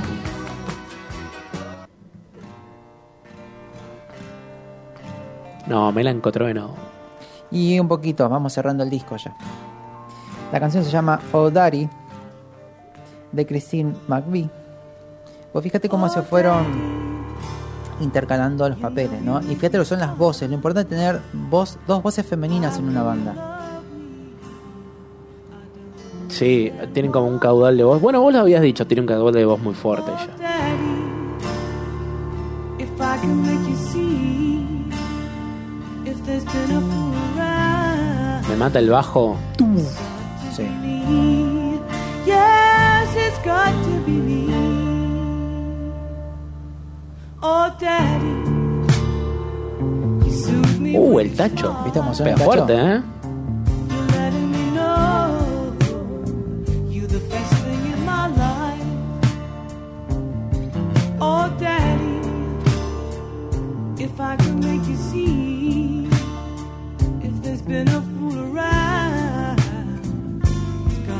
¿Por qué el nombre de la canción? Oh Daddy. Porque está dedicado a, eh, al baterista. ¿sí? Es el, el- el gran buen mozo que vimos ahí, grandote. Porque era el único de la banda que tenía en, ese momento dos hijas. El alto flaco canoso. Canoso, sí. Toda la facha, vos lo ves y tiene un, tiene un look el tipo en todas las fotos. Sí, ¿cuántos años tiene? ¿Tenés idea? Te averiguo ya en un ratito. Pero es la verdad que es, es una maravilla y la tiene muy clara. He, he escuchado, Sí, sí, que yo te averiguo. Bueno, eh, lo he escuchado en reportajes y es un tipo que tuvo muy en claro todo el tiempo qué es lo que quería con la banda. O sea, recordemos que él junto a McVie fueron los que sostuvieron la banda con todos esos 10 años que les contamos que fue un, un ida y vuelta. Después tuvieron otros problemas, pero los vamos a contar en un segundo programa donde hablemos más de Fleetwood Mac porque eh, justo por este entonces empezaba su carrera, en realidad unos años posteriores, Stevie Nicks, su carrera solista, que le, iba, le fue muy bien. Y lo bueno que tuvo Stevie Nicks fue que pudo convivir con su carrera solista y su carrera en Fleetwood Mac. No fue como esos músicos que a veces se van y, dejan huérfana la banda. 1.95 del año 1947, 74 años. 74 años, cada uno 95, con razón es gigante. Es gigante, sí. Creo que es la batería. Igual nosotros somos muy peticitos. Sí, sí. O sea, nosotros como argentinos en general. Promediamos en unos 70 más o menos. Unos 70, 75, por ahí andamos. Y ya para ir dándole cierre. Antes de eso, tenemos un tema que es, va relacionado al tema anterior, que se llama Full to Cry de los Rolling Stones. Que tiene un poquito el espíritu del tema anterior.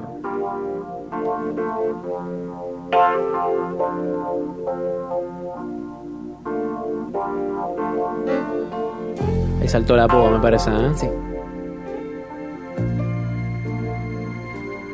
Avisó, avisó. De todos modos lo dicen ellos, ¿eh? ellos mismos dicen que tomaron en base este tema, querían justamente lo mismo que hicieron con el otro tema con el grupo. De pasada acá empieza a cantar el querido Mick y se te va a otro lado la cosa, ¿no?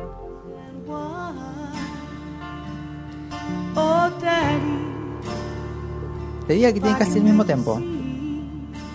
Creo que sí.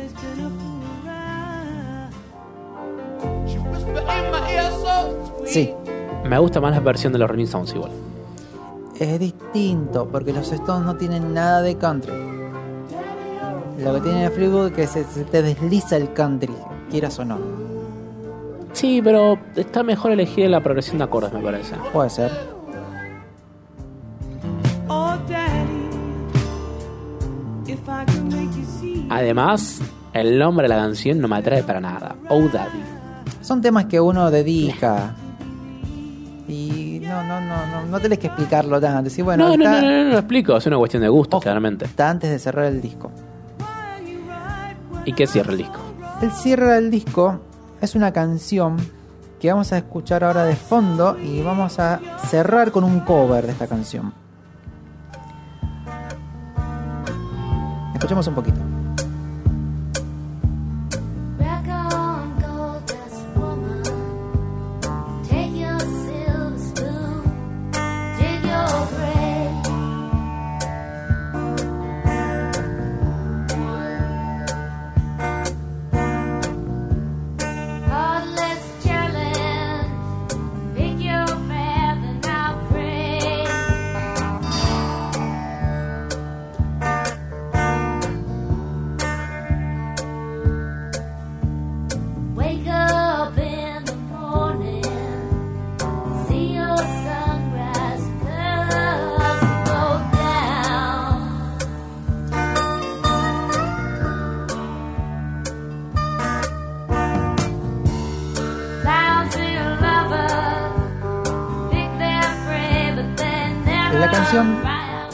Habla en sí de la cocaína, porque en este momento empieza la adicción de Stevie Nicks, después se recupera, ¿no? Pero la pasa muy muy mal y se tiene que internar justamente para salir de esto. Y después de muchos años, ella blanquea justamente y dice, sí, esta canción habla justamente de ese tema. Y vamos a cerrar y nos vamos a despedir de este disco les recontra recomendamos que vayan a escuchar enteros y en nuestras participaciones y en nuestras informaciones que les fuimos compartiendo. Vamos a escuchar eh, una- un cover, perdón, mucho más pesado. Una de las pocas cosas que hizo bien la banda de Courtney Love, The Hole. Y esta versión fue parte de todo lo que fue la banda de sonido de la película El Cuervo. Esto sí roquea, les aviso.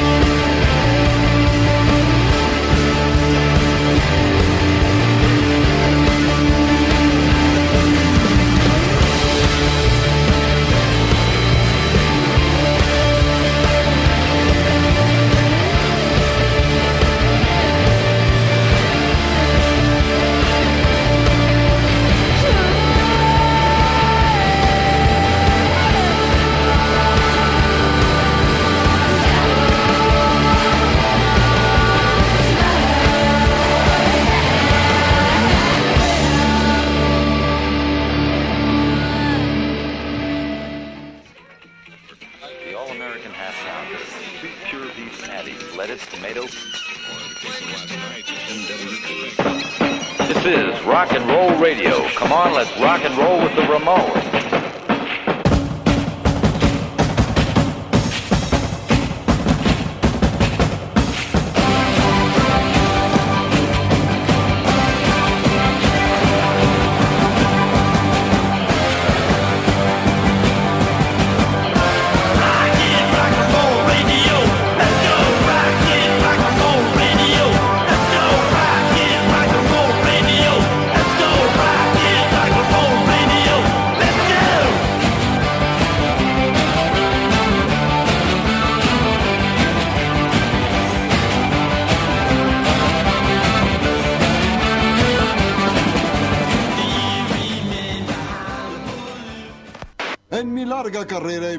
Muchas traiciones y bajezas, pero este terrible fraude lo supera a todos. Y corte. Bueno, gracias por todo, ¿eh? Esto ha sido un excelente reportaje para mí. Fallas técnicas. Espere, por favor.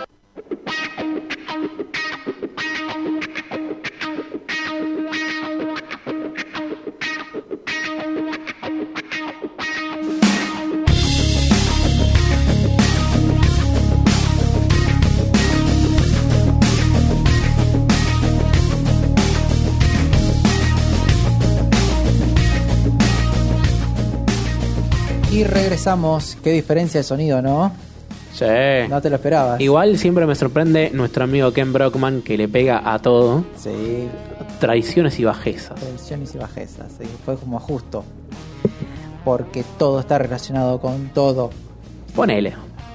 Y si no le buscamos la vuelta. Intentábamos, de alguna forma lo linkeamos, no hay ningún problema. Tenemos un par de noticias, dos en realidad para cerrar la emisión del día de hoy. Y la primera sobre Evangelion. Pone por favor esas esa hermosas opening.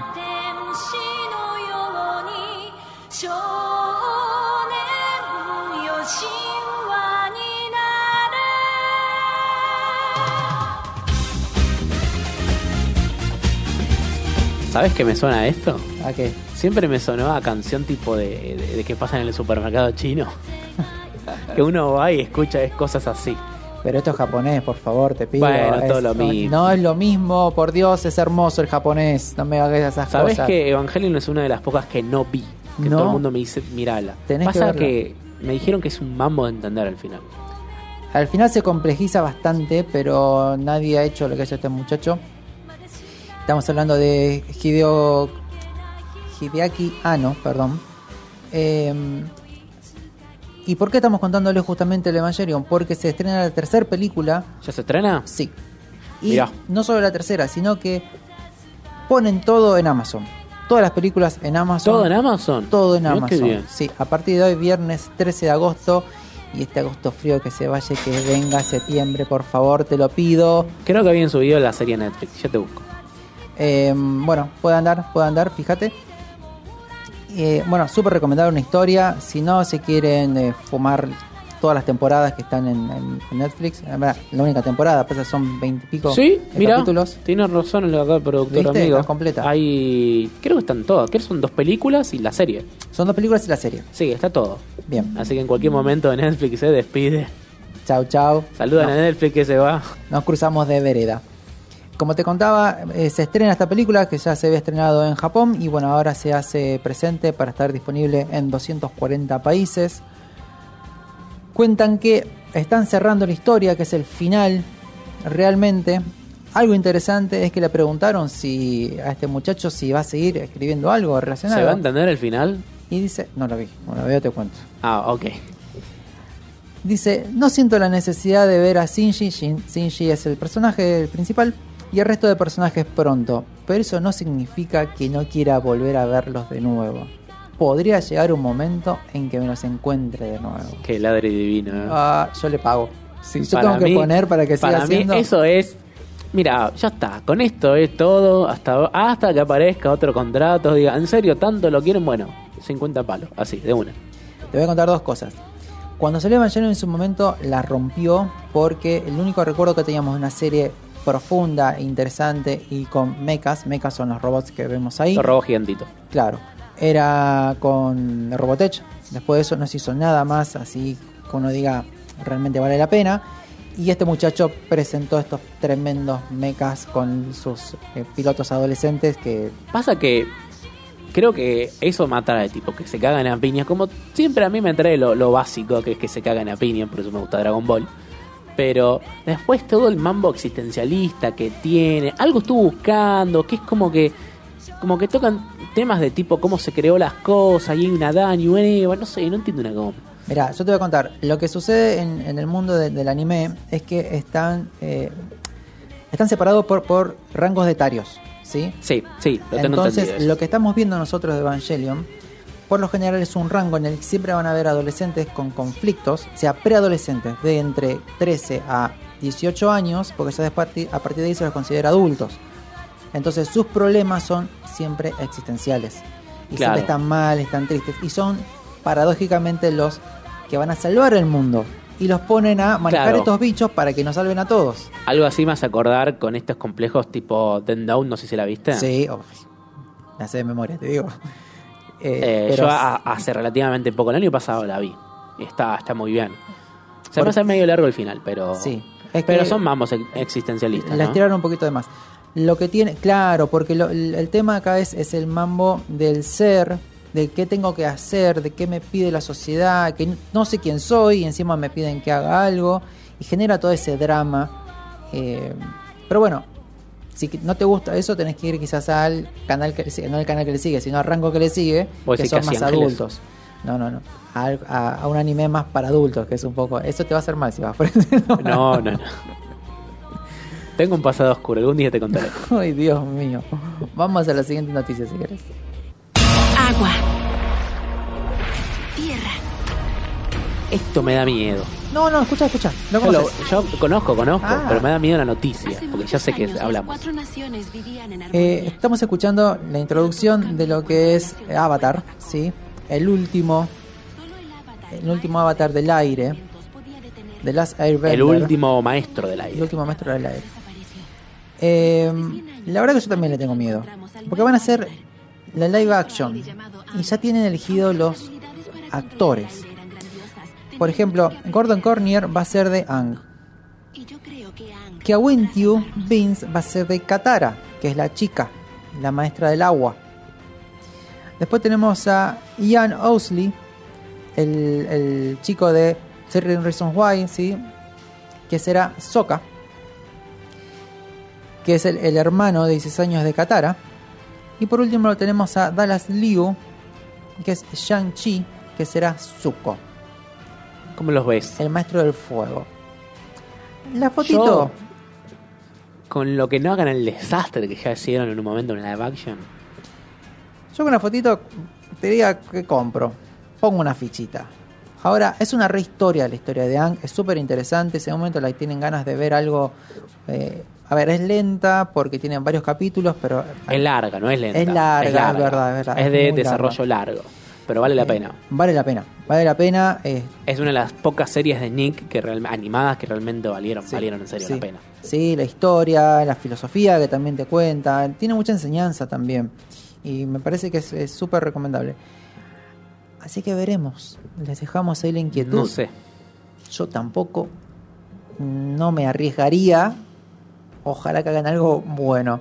Y el tema también es el tema que elegir un cast de chicos tan pequeños, los chicos te crecen rápido. En un par de años. Bueno, pero mira los Stranger Things. Siguen rentando. Pero se les va a cortar la soga en algún momento. ¿eh? Ya- porque pasaron muchos años de la última. Que ahora nos vamos a encontrar con unos chicos un poquito grandecitos. Puedo decir que algunos tiene, tienen granos, con Bien voces más grano, agudas. a- alguna barbita así, media, media adolescente, viste, con, con un bello su super débil. Pero bueno, veremos qué es lo que depara. Llegamos al final, le vamos a dar el espacio a Vicky de clase B que ha venido, hoy vino por temor a que le usurpáramos a la productora, la querida Nancy. Igual esto Pero no la productora no vino. Mira, ahora te das cuenta, bueno, no importa. Están, están peleadas, ¿no ves? ¿No ves que yo quiero buscar a Ronnie y el encuentro? Es como dijiste vos, cuando yo estoy en el estudio, yo estoy en la calle. Dale, o sea, no sé no quieren compartir el mismo espacio. Sí, sí, sí, sí, sí. Es, es así, yo te voy a contar. El día que viene Nancy dice, estoy llegando a la radio, entonces Vicky no va. Entonces cuando Vicky dice, estoy llegando a la radio, Nancy no va. Y así. A todos los gritos. Qué cosa estas chicas, por favor, ¿dónde quedó el amor y la, cordialidad y la amistad? Bueno, no importa, no nos vamos a, a ir por las ramas. Les vamos a agradecer por acompañarnos, por estar del otro lado, por bancarnos, por compartirnos y por escucharnos cuando terminemos de configurar el Spotify. Y ahí nos tendrán todos los capítulos para que vuelvan a escuchar cuantas veces quieran. Les mandamos un abrazo cariñoso a todos. Cuídense, cuiden mucho al que tienen al lado también. Recuerden siempre ver el lado brillante de la luna y mano, de la luna, escúchame, el lado brillante de la vida y Manu. No, No te voy a preguntar si viste lo que tenías que haber No. visto. estuve mirando algo. En cualquier momento me parece que voy a ver un resumen de la serie y te voy a mentir que la vi. Nos vemos y nos escuchamos el viernes que viene a las 2 de la tarde con mucho más rock and rock.